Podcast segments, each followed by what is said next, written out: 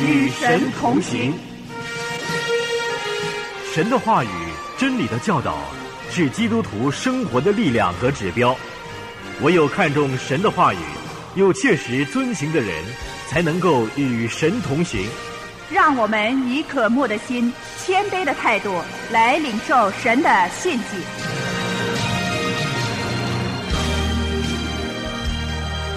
神从来不只是人去做一些违背圣经真理、叫我们感到为难的事。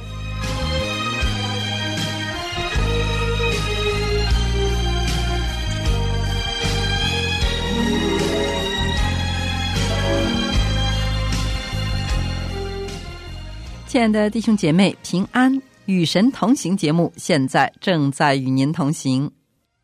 我们每天都在接受许多不同的声音、讯号和信息，比如电台、电视、手机、网络，也有来自于人和人之间的交流，这都会吸引我们的注意力。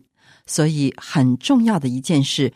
就是我们该怎样从众多的声音和讯息当中认识神的声音，来过滤我们所要接收的。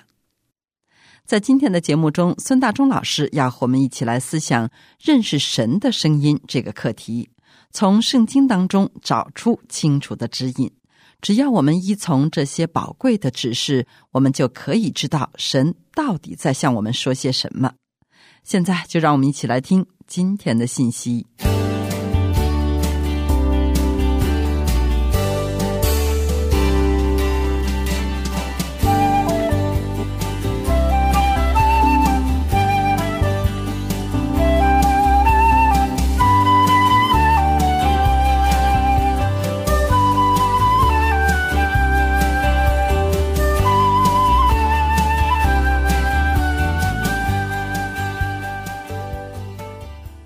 姐妹平安，我是孙大中。相信在我们的一生当中，我们有很多时间都需要寻求神的指示，求主指引我们当走的道路、当走的方向。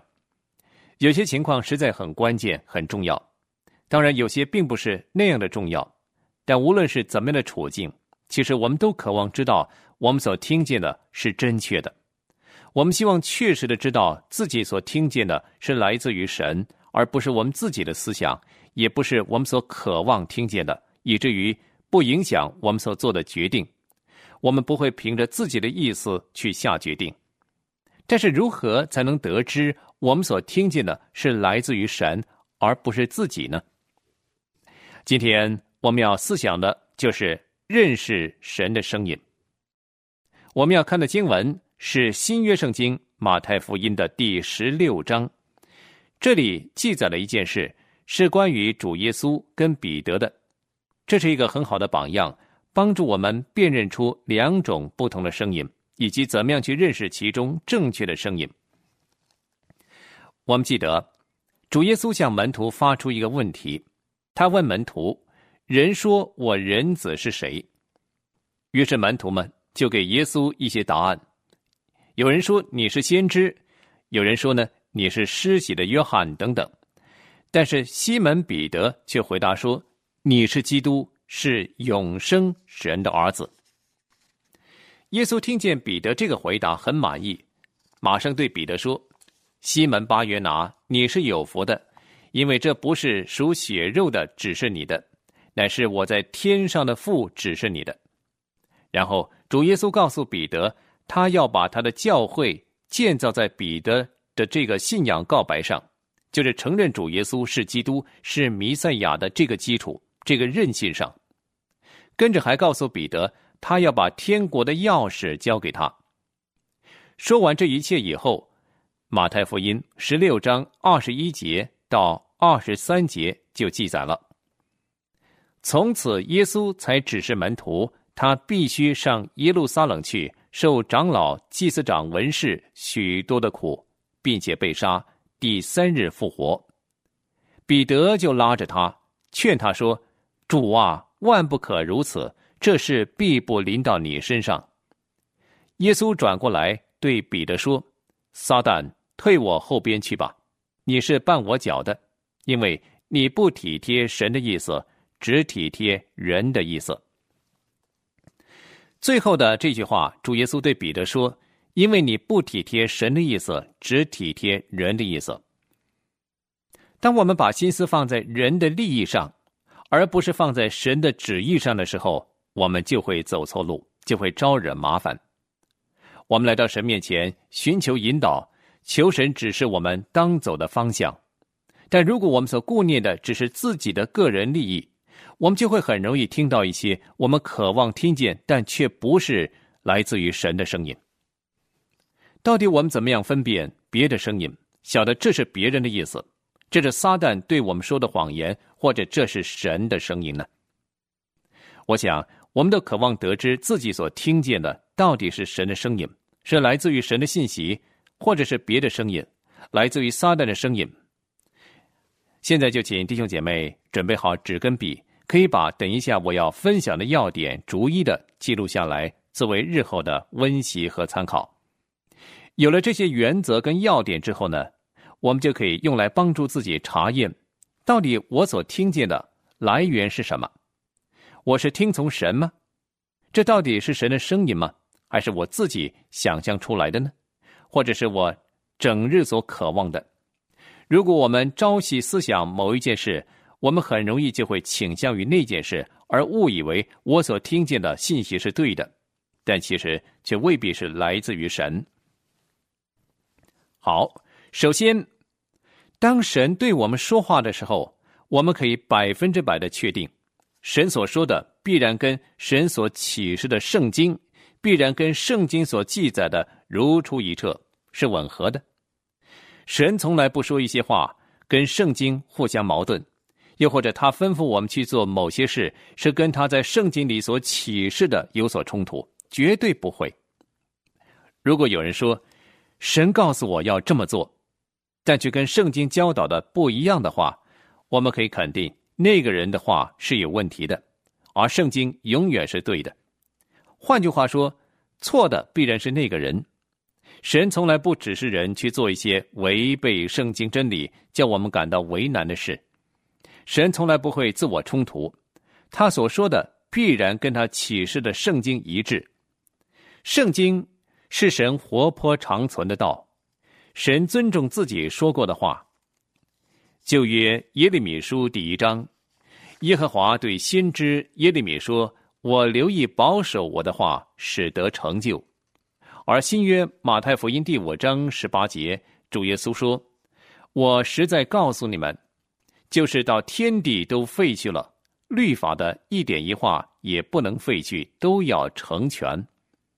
而就好像发生在彼得身上的经历，耶稣说他必须上耶路撒冷去，但这次去的目的是要受长老、祭司长、文士许多的苦，那分明是去受苦的。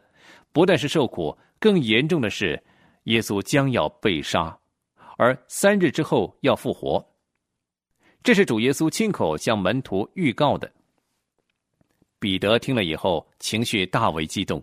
他回答耶稣说：“主啊，万不可如此，这事必不临到你身上。”换句话说，彼得绝对不容许这件事情发生在耶稣的身上。我们要来问了：到底彼得这么做是对呢，还是不对呢？我们要问：圣经到底怎么说的？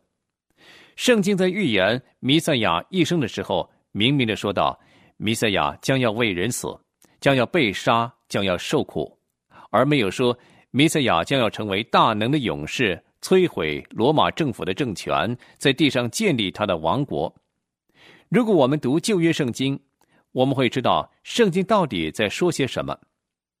圣经以赛亚书第五十三章就是一章描述。弥赛亚受苦很详尽的经文，讲到弥赛亚要承担人的罪，要把人所有的罪孽都放在自己的肩上，他要为人受死赎罪。这是圣经明明说到的。弥赛亚是那位受苦的仆人，基督必受害，第三日从死里复活，又进入他的荣耀。神是这样启示的。当彼得听见耶稣说他将要上耶路撒冷去受死的时候，他应该想到耶稣所说的怎么跟我在旧约所读的、跟旧约预言所记载的是那么一致呢？眼前耶稣所说的，岂不正是应验了旧约先知的预言吗？虽然不是我所想听见的，也不是我希望看见的，但这确实是照着圣经所说的。相信彼得如果仔细思想、仔细的查考，必然会联想到圣经中关于弥赛亚的记载，他就不会做出要立刻阻止耶稣受苦那样激烈的反应了。弟兄姐妹，我们要记得，神永远不会透过圣灵来吩咐我们做一些跟他话语相违背的事，绝对不会。我们怎么知道所听见的话是来自于神呢？如果神吩咐的跟神所启示的圣经是吻合一致，是一个明证的话，那么我们对神话语的认识就显得很重要了。要是我们不知道神的话语在说些什么，我们又凭什么去确知我们所听见的是出于神呢？这就是为什么我一再跟弟兄姐妹强调，我们必须殷勤的读神的话，学习神的话，把神的话藏在心里。我们不能忽略圣经神话语的吩咐、神话语的原则，而过讨神喜悦的基督徒生活。知道神在我们生命中所怀有的目的，知道生命的方向和神的引导。今天的经文就是一个相当好的例证和说明。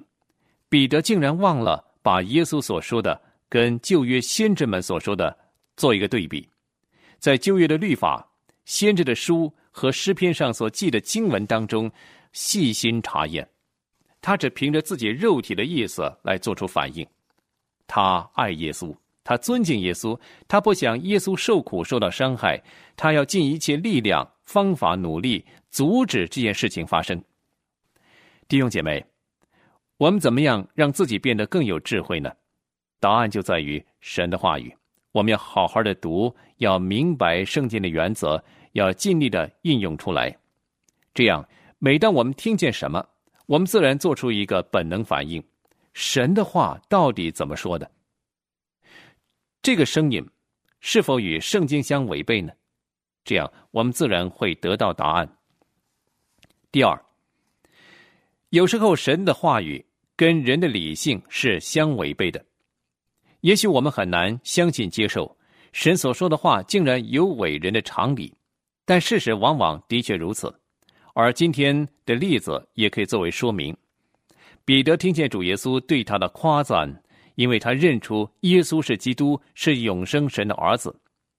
不但如此，耶稣还说呢，要把教会建立在他所任信的这个真理上。但是，这似乎是违背人的理性，特别是当时犹太人朝思暮想、心里所期待的，耶稣所说的这番话，跟他们所想的是不一样的。因为犹太人认为，如果耶稣真是弥赛亚，是救世主，是犹太人众望所归的，他就必须有能力去摧毁罗马政府的政权，重新建立一个在地上的王国，复兴以色列国。这样旧约的圣经预言才可以应验，他们才有舒服的日子可以过。彼得其实内心对弥赛亚也有这样的渴望和期待，可是主耶稣向门徒预告的却让他们大失所望，因为打破了他们所期待的。耶稣不是要做他们政治上的英雄和救世主，而是要上耶路撒冷去受长老、祭司长、文士许多的苦，并且被杀。这到底是怎样的一位弥赛亚呢？他连自己都救不了，又怎么能拯救在水深火热中的以色列百姓呢？这实在是人的理性所无法通过跟接受的。然而，却正是主耶稣要走的道路。还记得神在圣经里所说的吗？主说：“我的道路非同你们的道路，我的意念非同你们的意念。”又说。我的道路高过人的道路，我的意念高过人的意念。有时候我们听见神借着圣灵向我们所说的话，而他所说的竟然跟人的理性相违，格格不入，跟我期待的不一样。作为基督徒，我们不应该单单凭理性生活。我不是说我们不必用头脑去思考、衡量、判断事情，不是这样。然而，神有时候所说的话。所给我们的指示，不是被我们有限的理性所限制，而是超越我们的理性，是我们理性所容不下的。如果我们走在圣灵的指引中，圣灵就可以随着他的意思来指引我们。我们要把自己带回到圣经，而不是让自己被造有限、堕落了的理性局限了自己。好，第三样我要分享的，就是我们怎么样辨认出这是神的声音。原来神所说的跟我们肉体性情是不相符的。我再说一遍，神所说的跟我们肉体的性情是不相符的。每一个人都有自己不同的欲望，这并不是错的，因为欲望是与生俱来，是神给我们的，是我们的本性。我们都希望享有快乐、欢愉的人生。神并不是一位毫无感情的神。而基督徒的人生也不应该是沉闷、枯燥、乏味的，相反的，应该充满兴奋、充满生气，是精彩、是活泼的。当我们顺服神而生活，走在他的旨意中的时候，我们的人生就是多彩多姿、充满欢乐的。我们每过一天，我们就享受多一天。神不希望看见我们哭丧着脸、严肃呆板的过生活，整天愁眉不展。他要把人生最美好的福气赐给我们。然而，当我们想到自己个人的欲望的时候，要是这个欲望只是为了满足个人的肉体，那往往就不是神所指示我们的。像彼得那样，眼前的主耶稣就是他们的弥赛亚，是犹太人的救主，是全人类的救主。既然主耶稣要做犹太人的弥赛亚，他当然就要把罗马政权给粉碎。这样，犹太人才有安舒、平安、太平的岁月，才有好日子过。因为弥赛亚要建立自己的国度，他要自己做王统治，这都是犹太人朝夕期待的。相信彼得，他早就想过耶稣将来登基做王的日子。既然他是耶稣所选的，亲近耶稣的门徒，又是十二个门徒里头的核心分子。是公认做领袖的人选。那么，当耶稣执掌政权的时候，彼得必然会出现在耶稣身边，做耶稣的左右手，替耶稣分担职权。按理来说，事情应该这样安排。可是彼得竟然万万想不到，这位他所相信、所跟从的耶稣，犹太民族的弥赛亚，竟然说要死在群众的手中，要被罗马的兵丁所杀害。那么彼得个人的理想岂不是破灭了吗？彼得心里想：不会吧，弥赛亚不可能是这样的。在彼得内心深处，在听了耶稣所预告的这番话以后，他一定有很大的失落感，因为所想所望的落了空。同样的，许多时候我们内心所期盼的，我们以为一定合神的心意，神一定这么安排，这么吩咐。谁晓得，神所说的竟然跟我想的不一样。我还以为是不是我听错了，但是神却说正是这样。神所吩咐的往往跟我们肉体所渴求的不一样，神只会满足他自己的心意。继续第四，神向我们说话的时候，他所说的往往要挑战我们的信心。神向我们做出要求，往往是要挑战我们的信心。耶稣对彼得说。我将要到耶路撒冷去，要在那里受许多的苦，要受到长老、祭司长、文士等等的苦，而且还要受死。但主耶稣所说的不只是这些，耶稣还预言说他三日后要复活。耶稣先是要死，然后三日以后复活，这是门徒们从来没听过的，这直接挑战了彼得的信心。耶稣表示了他是弥赛亚的身份，现在告诉他，他将要被杀，三日之后复活。这到底是怎么一回事呢？为什么是难以置信呢？这番话似乎是不合理性，不是人能解释的。这个是要我们用信心去接受。彼得他是相信耶稣的，他经过三年多的时间跟耶稣朝夕相处，观察入微。他对耶稣从来没有失去过信心，但是此时此刻，他听着耶稣说他将要受死，三日以后复活，这对彼得来说，对他信心是很大的挑战。他相信，如果耶稣说他将要受死，这必然也是真实的；如果耶稣说他要复活，这必然也是真实的。不管情况多么让人难以置信，但因为是耶稣说的，依然是可信的。弟兄姐妹，神向我们说话，有时候超过我们的理性，有时候对付我们的肉体，同样是要挑战我们的信心。神要挑战我们的信心，神要我们信心成长。神看重我们，我们是神国度中宝贵的一份子，而我们对神的侍奉也是极为宝贵的。然而，侍奉跟信心是相辅相成的。那就说。如果我们信心小，我们就只能相信神只可以做小事；只有信心大的人才可以相信神能做大事。而有完全信心的人，他相信神必然照他所说的做成任何事。当然，信心的成长是一个过程。只有当我们毫无疑问的相信神所说的话，而又在生活中有所体验的时候，我们的信心才会增长，从小信。成长到有完全的信，一个有完全信心的人，即使他还没有看见事情的果效，但是在信心的眼光里，他已经先尝到神成就事情以后的喜悦。信就是所望之事的实底，是未见之事的把握跟确据。彼得相信耶稣，但是却在信心上，他受到非常严格的考验。到底耶稣受死跟复活这些事会怎么发生呢？那是远远超过彼得所能理解和想象的。但是主耶稣既然这么说，我又怎能不信呢？神给人信心的考验是一次比一次难的，但是感谢主，神知道我们能承受多少，神才给我们怎么样程度的考验。要是神在一开始的时候，我们一开始走天路。神就把我们这一生所要走的道路展现在我们眼前，相信我们都怕的不敢前行了。很可能我们求主把我们早早接回天家吧，因为我们无力前行。但是神却是一步一步的按部就班的来磨练我们，带领我们前行，我们就可以不断的成长。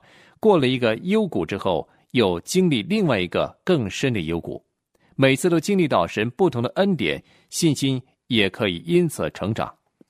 神要挑战我们的信心，叫我们日渐成长。要是我们确知神向我说话，我就不会有问题产生。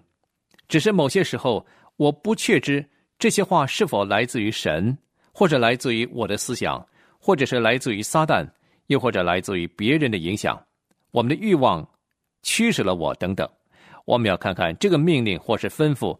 他有没有挑战我的信心？因为神会利用每一个机会来磨练我们的信心，叫我们成长。神必定尊重和尊荣那些全心相信他的人。但是我们如果不信神，我们就让神的心忧伤难过。继续第五，神向我们说话的时候，往往要我们拿出勇气来实行。神一切的呼召，都要我们用勇气去接受。主耶稣向彼得和门徒说：“我将要受死和复活。”这是门徒们始料所不及的。彼得及时的反应就是：“主啊，万万不可如此！这事必不临到你身上。”言下之意，彼得要尽他一切的力量阻止这件事情的发生。他无论怎么样，也不让他所爱的主受苦受死。这样做需要很大的勇气，但是如果彼得要接受耶稣受死和复活的事实，他需要更大的勇气，接受自己所爱的夫子经历这么艰苦的时刻，这是多么不容易的事情。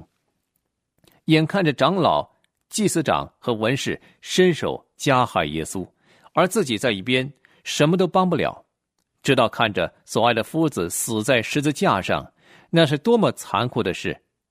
这位呼召他出来，给他三年多的训练，是他所信靠永生神的儿子，居然要如此惨死，往后的日子怎么过呢？这是对彼得的勇气所做的挑战。耶稣问彼得说：“你相信吗？你愿意依然跟从一位你不知道将来会发生什么、环境将会有怎么样改变的主吗？弟兄姐妹，神希望我们能够做出决定，一生跟从他，不管我明不明白，能不能接受，我认定他是我的主，这需要有莫大的勇气。好，我们可以回到旧约的约书亚记第一章，这里有一个非常好的榜样，是我们要学习的。当时以色列人的领袖摩西刚刚去世，神向约书亚发出呼召。要约书亚承继摩西的领导位置，带领以色列人进入迦南。神说他要亲自领以色列人过约旦河去得那应许之地，但是约书亚要成为以色列人的领袖。约书亚的反应会是什么呢？相信约书亚心里一定会这么想：摩西是神所拣选的领袖，深得神的心，连他都不能成功的把以色列人带进迦南地。更何况是我呢？约书亚跟以色列人四十年在旷野漂流，早就看见百姓的背逆心硬，他又怎么能够胜任这个职位呢？而神怎么对约书亚说呢？约书亚记第一章六到七节经文就说了：“你当刚强壮胆，因为你必使这百姓承受那地为业，就是我向他们列祖起誓。”应许赐给他们的地，只要刚强、大大壮胆，谨守遵行我仆人摩西所吩咐你的一切律法，不可偏离左右，使你无论往哪里去都可以顺利。第九节又说：“我岂没有吩咐你吗？你当刚强壮胆，不要惧怕，也不要惊惶，因为你无论往哪里去，耶和华你的神必与你同在。”神先后三次鼓励约书亚要刚强壮胆，这也是我们今天所需要的。亲爱的弟兄姐妹，神今天依然在向人发出挑战，要我们用信心和勇气去回应。当我们越清楚神的心意的时候，我们就越能知道这是他的声音，我们就越能知道我们所信的神是怎样的现实。好，弟兄姐妹。今天的讲题认识神的声音，第一讲我们就先讲到这里。愿神赐福保守弟兄姐妹。